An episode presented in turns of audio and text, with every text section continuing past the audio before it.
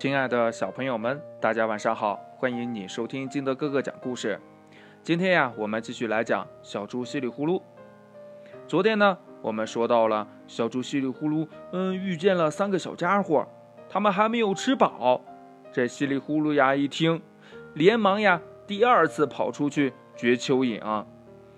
他呀，总共掘了三次，到底呀，让那三个小家伙都吃饱了肚子。这下子，他们都变得快快活活，三个呀一起打打闹闹的，你揪我的耳朵，我扯你的腿，他们呀还时不时的跑上来，嗯跟小猪瞎胡闹呢，咬他的鼻子一口就跑，还把他扑个仰面朝天。可是现在他们都咬得很轻，一点儿也不疼，只是很痒。小猪呢？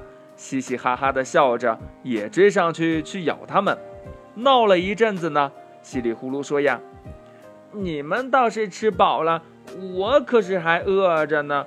别跟我瞎捣乱了，我该开饭了。”他呀就去啃那块样子怪怪的白薯。没想到啊，他刚刚咬住那块嗯长角的怪白薯，就听见呢头顶上叫。你好，你好，再见，再见。小猪呢？抬头一看，哦，原来是八哥小姐从敞开的屋门飞进来。她一落下，就拼命地啄那块怪白薯。小猪乐了，说：“哼，嗯，还是有喜欢这东西的嘛？好，祝你好胃口。”八哥小姐一边“你好，再见”的答应着，一边呢猛啄一气。直到把那块怪白薯吃光了，八个小姐才停下来。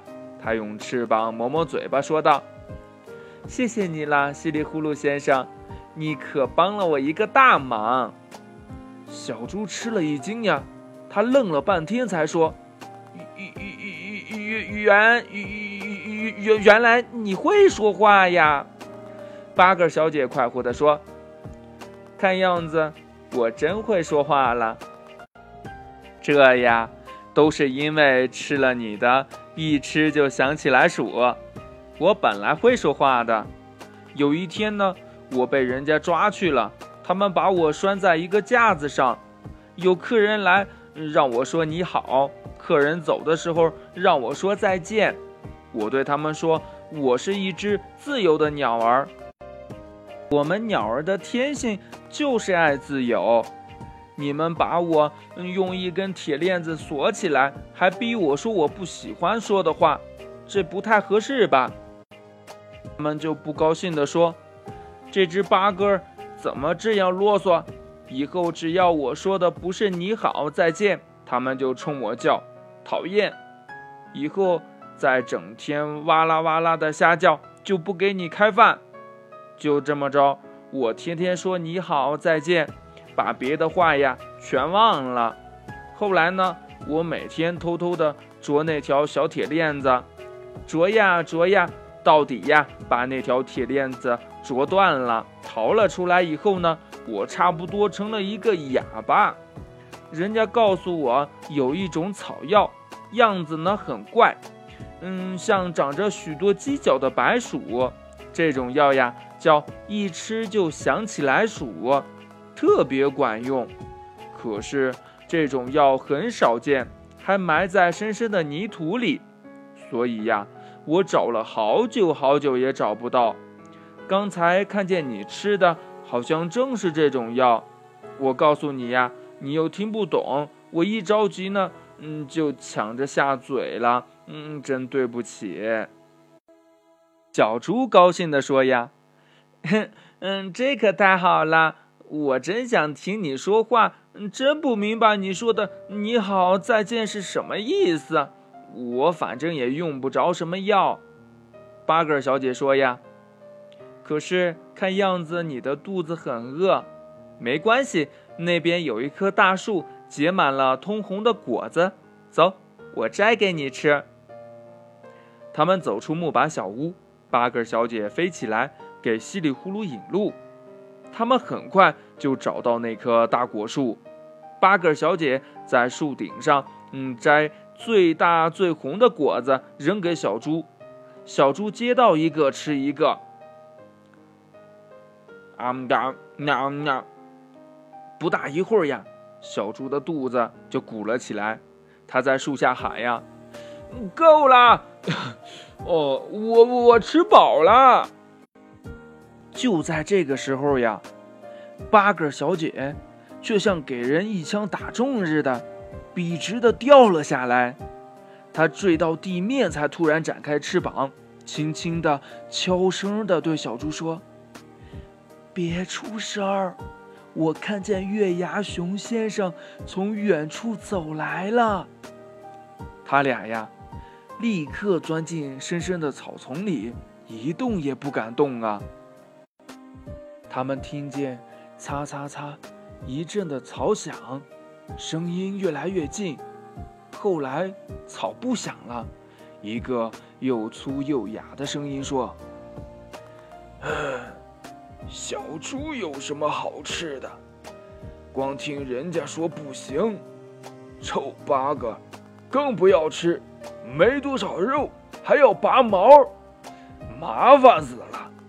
这地方有这么多红彤彤的果子，吃这个多好呀，还可以减肥呢。接下来呀，他们听见这树呀给摇晃的呼呼响。跟刮起一阵大风似的，四周还响起了一片噼噼啪啪的声音，好像落冰雹一样。有一颗果子飞了过来，敲到小猪的鼻子上，疼得他差点叫出来。月牙熊先生拾起一个果子，塞进了大嘴巴里，他嚼了两口呀，都吐出来了。呸呸呸！真难吃。又酸又苦，还有点涩。唉，我还是去找点可口的吧。停了一下，他又说：“哦，这地方好像离狼先生的家不远了嘛。他那三个小崽子一定长大了不少。”嘿嘿。月牙熊先生说着，咕噜一口呀，咽了一大口的口水。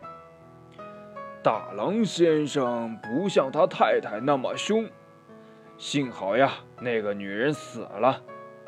可是那家伙不知道从哪儿弄来一条枪，我一到他家门口啊，他就拿那玩意儿对着我，真讨厌。他呀，倒是老爱带上那玩意儿到处跑。说不定现在没在家，嘿嘿，对，我去瞧瞧他的小崽子呀。虽说不像小猪那么肥，可是肉一定很嫩，还是整整三只。嘿嘿。接着呢，又是擦擦擦的一阵嘈响，响声。越来越远了。今天的故事就到这里。那月牙熊先生把这小狼吃了吗？欲知后事如何，请听下回分解。好了，亲爱的小朋友们，今天的故事呢就到这里。喜欢听金德哥哥讲故事的，欢迎你下载喜马拉雅，关注金德哥哥。同样呢，你也可以添加我的个人微信号码幺三三三零五七八五六八来关注我故事的更新。亲爱的小朋友们，明天不见不散。